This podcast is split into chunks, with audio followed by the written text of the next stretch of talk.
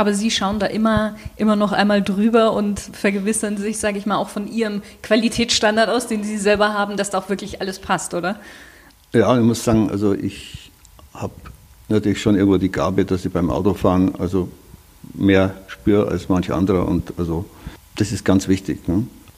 Also beim Fahren einfach zu merken, zu hören und Augen und Ohren offen zu haben, ob wirklich alles in Ordnung ist. Und das, also da bin ich in der Lage, das relativ schnell zu erfassen und deswegen fahre ich einfach jedes Auto, was wir restauriert haben oder auch was im größeren Umfang bei uns repariert worden ist, Probe, um zu sehen, ob wirklich alles passt. Mhm.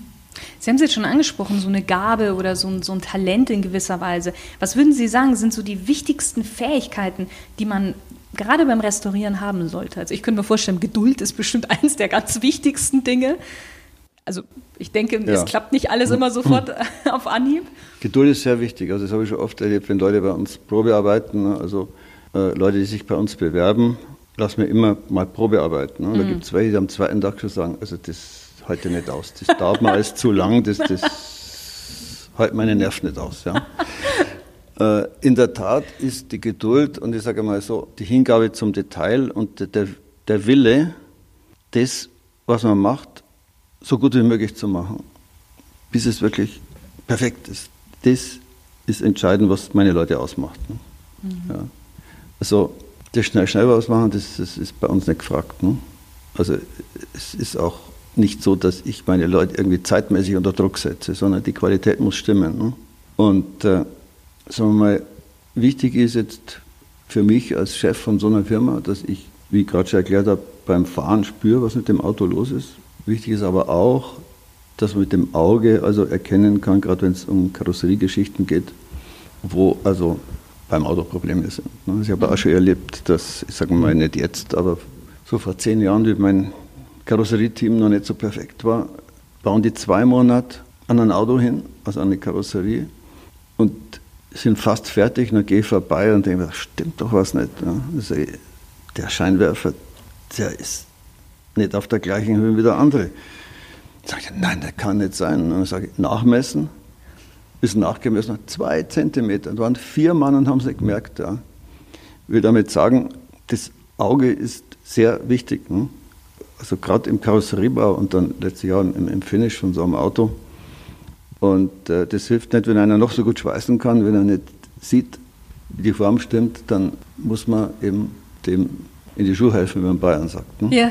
Ja, dieses Auge fürs Detail. Ich kenne das bei mir ähm, selber in, äh, mit meinen Studenten im Modedesign. Ich sehe das auch, wenn da irgendwie so ein Knopf vielleicht so ein halber Zentimeter weiter oben sitzt als der andere. Man sieht ja. es einfach. Und dann ja. denkt man so, siehst du das denn nicht? Aber ja, das Nein, ist... Nein, es ist, ist, ist ja wirklich Leute, die sehen so Sachen nicht. Ne? Und es mhm. ist natürlich auch so, dass sagen wir, die Kunden in der Regel das wahrscheinlich auch nicht sehen würden. Ne?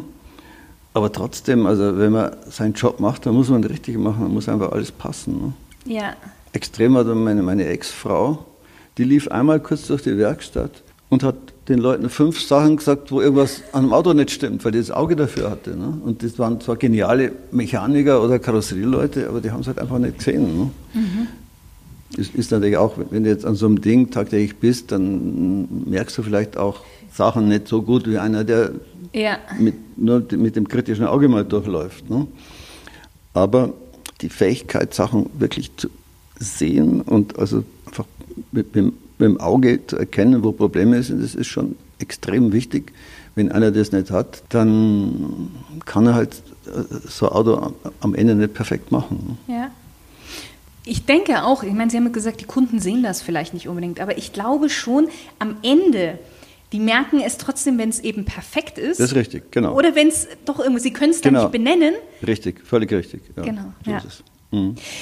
Wir haben gerade vorhin schon gesprochen oder Sie haben gesagt, dass äh, viele Oldtimer äh, gerade in der Karo Karosse Karosserie schon so ein bisschen rosten oder auch mehr rosten und dass man auch mit Ersatzteile arbeiten muss. Wie ist das? Weil ich frage mich immer, wenn so ein Auto dasteht mit wirklich schlechtem Zustand und dann kommt, hier ist ein Ersatzteil und da ist ein Ersatzteil. Ich frage mich, ab wann oder bis wann spricht man da eigentlich noch von Oldtimer, wenn sehr viel mit Ersatzteile gearbeitet worden ist? Gibt es da irgendwie ein Maß oder? Es gibt es nicht wirklich. Es ist im Grunde eine äh, Frage der Philosophie des Einzelnen. Äh, Eigentümers von so einem Auto. Es gibt Leute, die legen großen Wert darauf, dass möglichst viel am Auto original ist. Und andere, die sagen, je mehr neu ist, desto sicherer fühle ich mich. Und das ist auch also beim Restaurieren eine Frage, wie ein Kunde tickt und wie er es gerne möchte. Also es gibt diese beiden Extreme und manchmal gibt es auch einen Mittelweg. Ich persönlich war ich immer Anhänger vom äh, möglichst viel Original erhalten, nicht nur bei den Autos, sondern auch, wenn man an meinen Gebäuden sieht. Ne? Mhm. Aber ich respektiere natürlich auch, wenn jetzt einer sagt, ich will alles neu und perfekt und vielleicht besser wie neu haben, dann machen wir das eben so. Ne? Mhm. Was ich allerdings nicht machen würde, wenn einer sagt, also zu uns haben sie auch schon mal Autos zum Restaurieren gebracht, die super original waren mit ersten Leder. Und dann sage ich, das mache ich nicht, das machen wir nicht. Weil ja. da mache ich historische Substanz kaputt. Das widerstrebt mir. Hm? Wenn das Auto schon einmal schlecht restauriert ist, dann ist eh schon alles kaputt, sage ich mal. Und dann muss man mhm. alles neu machen, da gibt es keine Debatte. Also ein gutes, originales Auto mit, ich sage mal, ersten Leder, ersten Himmel, äh, ersten Chrom hat, dann muss man sich echt überlegen, dass man von dem möglichst viel erhält. Ne? Zur Not vielleicht auch die originalen Sitze dann auf die Seite stellen und die neu machen, auf jeden Fall nicht das alte zerstören. Ne? Das ist mir sehr, sehr wichtig. Mhm. Mhm. Was war denn bis jetzt so Ihre größte Herausforderung und vielleicht auch so das größte Highlight von, von einer Restauration? Naja, es gibt natürlich immer wieder spannende Dinge. Also wenn zum Beispiel wir in den USA vom Schrottplatz ein Auto kaufen, was äh, völlig ausgebrannt ist. Ne? Mhm. Äh, wo eigentlich im Grunde nichts mehr zu brauchen ist, weil verglüht, ja. Aluminium geschmolzen, also mhm. ganz schlimm teilweise. So ein Auto dann wieder aufzubauen, das ist dann natürlich ein neues Auto und man kann sich darüber streiten, ob das historisch so wertvoll ist oder nicht. Wichtig ist, dass man ehrlich damit umgeht und sagt, das Auto ist praktisch neu, mit Ausnahme jetzt von ein paar Rahmenteilen, die man noch hat verwenden können. Ne? Aber es ist natürlich eine Herausforderung an so ein Auto wieder neu aufzubauen. Ne? Oder aber vor, vor zwei Jahren hat ein Kunde und Freund von mir äh, aus Kuba ein Auto rausgeschmuggelt, indem er es also kleingeschnitten in Kisten verpackt und raus transportiert hat. Und wir haben es dann wieder zusammengesetzt. Ne? Okay. Yeah. Das war natürlich auch schon eine spannende Geschichte, auch das zu verfolgen, weil das äh, natürlich echt äh, eine riskante Aktion ist. Also wenn äh, die da draufgekommen wären, dann wären die alle verhaftet worden. Aber sie haben es irgendwie geschafft. Mhm. Das Auto rauszubringen, also den Rahmen auch äh, klein geschnitten und wir haben ihn dann wieder, wieder zusammengesetzt. Ja. Aber das hat Ihnen doch wehgetan, oder? dass, dass der Rahmen quasi in die Stücke Ja, auf der anderen Seite hatte da der Rost schon so viel genagt, dass man da sowieso, also auch vom Rahmen, der an sich ein hochwertiges Stahl, aber der war also so äh, angegriffen, dass man sowieso äh, auch vom Rost her, sagen wir mal, die Hälfte äh, erneuern müssen. Mhm. Auf Kuba gibt es ja noch einige alte Autos, wie ich mal gelesen habe, oder? Also so ist es ja. Mhm. Auch noch von den 300er SL? Die meisten sind schon weg, aber ein paar gibt es noch, ja. Okay. Also irgendwie haben Leute auch geschafft, so vor 20 Jahren mal ein paar Autos rauszuholen. Wie, ist mir unklar. Aber wohl irgendwie mit Schmierung, aber es hat mhm. funktioniert. Mhm. Muss sich vorstellen, wie der Fidel Castro ans Ruder kam.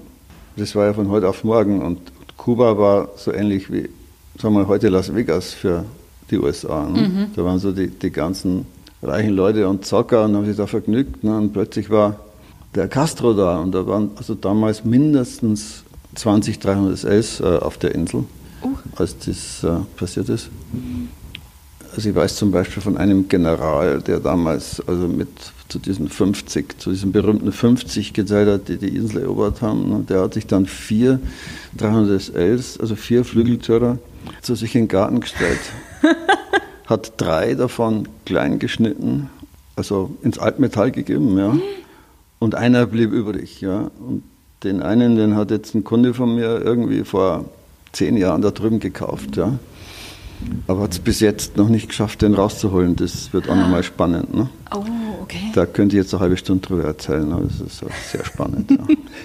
Ich habe im Vorfeld habe ich auch mal ein Interview mit Ihnen angehört und haben Sie erzählt, dass es auch irgendwie ein oder zwei 300er SL auch auf dem Grund des Atlantik liegen, weil die irgendwie ja. bei der Überfahrt musste der Kapitän irgendwie Container rausschmeißen ja, so, und hat dann versehen, mhm. oder was ja. heißt versehentlich, hat halt die zwei genommen, wusste nicht, was drin ist.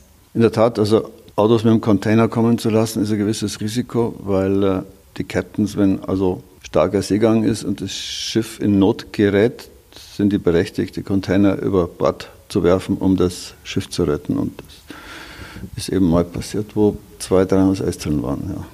Juckt es Sie, die zu bergen? Ja, natürlich, ja.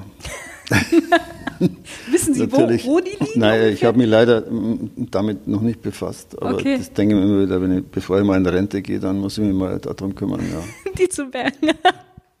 da werden wahrscheinlich mehrere Interesse daran haben, mhm. könnte ich mir vorstellen. Gibt es sonst noch irgendwo so Ecken oder so, wo man mal nach so spannenden 300er SL noch gucken kann, die man vielleicht als Schnäppchen in Anführungszeichen ja, finden kann? Naja, sag niemals nie. Also das kann durchaus sein, dass mal irgendwo irgendwas auftaucht. Aber ich meine, inzwischen weiß jetzt kleine Kind auf der Welt, dass der 300 SL was Besonderes ist. Also wenn die irgendwo einen rausziehen, dann ist denen schon klar, dass das also nicht für kleines Geld dann verkauft wird. Ne? Aber mhm. man, es passiert doch, also sagen wir mal, letztes Jahr, ich denke, sind vier oder fünf so sogenannte Scheunenfunde mit 300L passiert. Also Autos irgendwo gefunden worden, die seit 30 oder 40 Jahren da äh, im Eck standen. Ne? Also es kann gibt, immer noch gibt, vorkommen. Gibt immer wieder mal, ja. Okay. Was ist denn so Ihr Tipp, wenn jemand zum allerersten Mal in seinem Leben sich einen Oldtimer kaufen möchte und eventuell auch dann, ja, vielleicht auch selber restaurieren möchte? Also ganz wichtig ist, dass er sich umhört und es gibt dafür jeden Oldtimer-Typ irgendwelche Spezialisten und irgendwelche Leute, die seriös mit dem Auto umgehen. Ne? Und es gibt natürlich wie überall auch Ganoven und wenn man also an Ganoven gerät, dann ähm, wird einem der Spaß am Oldtimer schnell verleidet und äh, dann wird, ist das in der Regel ein kurzer Ausflug, den man dann wieder beendet. Deswegen also von Anfang an einfach schauen, wo sind seriöse Leute in der Szene, die sich mit so einem Auto auskennen und die zum Beispiel einen auch beraten können, wenn man so ein Auto kauft. Also nicht einfach blind kaufen, sondern sich von jemandem beraten lassen und dann eben auch eine Werkstatt haben, die äh, sich mit dem Auto auskennt, damit man also auch wirklich Spaß mit dem Auto hat und nicht mhm. bei jeder Ausfahrt Angst hat, stehen zu bleiben. Mhm. Mhm. Sie haben ja jetzt schon gesagt, Sie haben nicht nur 300er SL bei sich ähm, in Ihrer eigenen kleinen, kleinen Anführungszeichen Sammlung. Gibt es denn ein Auto, was Sie selber sagen, Sie möchten das noch unbedingt irgendwann haben? Ja, ich hätte natürlich gern viele Autos, das ist ganz klar. Aber zum Rennen fahren zum Beispiel ein Ford GT40 oder ein Ferrari 250 Short Wheelbase, das wären schon einmal Autos, wo ich schwach werden könnte. Okay. Fahren Sie überhaupt ein modernes Auto oder haben Sie wirklich nur Oldtimer? Also ich habe äh, einige Jahre kein modernes Auto gehabt, äh, aber also gerade in letzter Zeit äh, muss ich doch auch im Winter viel Kilometer zurücklegen und äh, habe ich mich überreden lassen. Ein, und zwar erst seit einem Jahr, also seit einem Jahr das erste Mal passiert, dass ich ein neues Auto gekauft habe. Ja. Auch nur geleast natürlich, aber immerhin ein neues Auto. Und ist natürlich sparsam und geht gut und alles, aber so richtig anfreunden kann ich mich Tun Sie sich damit nicht. nicht, weil die Elektronik ist nicht so ganz meine Sache. Darf ich fragen, was es für ein Auto ist? Ja, ein Mercedes, ein Diesel. Ah, okay. Diesel. Auch so als Statement gegen die Anti-Diesel-Bewegung haben wir gedacht, da kaufst du einen neuen Diesel, ja. Herr Kleißel, wir kommen schon zur zweiten Smalltalk-Runde. Sie dürfen mit ein, zwei Sätzen antworten. Welche drei Dinge sollte Mann, Mann mit zwei N, unbedingt im Leben einmal gemacht haben? Das ist schwierig, aber ich denke, man soll auf jeden Fall irgendwas machen, was einen selber überdauert. Also irgendwas bauen oder machen, wo einfach nach einem bleibt. Ja. Und wenn es nur ist, einen Baum pflanzen, Autorennen fahren, sollte man sich schon ab und zu geben, denke ich. Das sind so Dinge, die gehören eigentlich schon zum Mann dazu. Ja. Mit wem, mit welcher Person würden Sie mal gern ein Gläschen Wein trinken? Und über welches Thema würden Sie mit dieser Person sprechen wollen? Ist jetzt ganz unabhängig davon, ob die noch lebt oder ob die schon gestorben ist, welche Sprache sie spricht.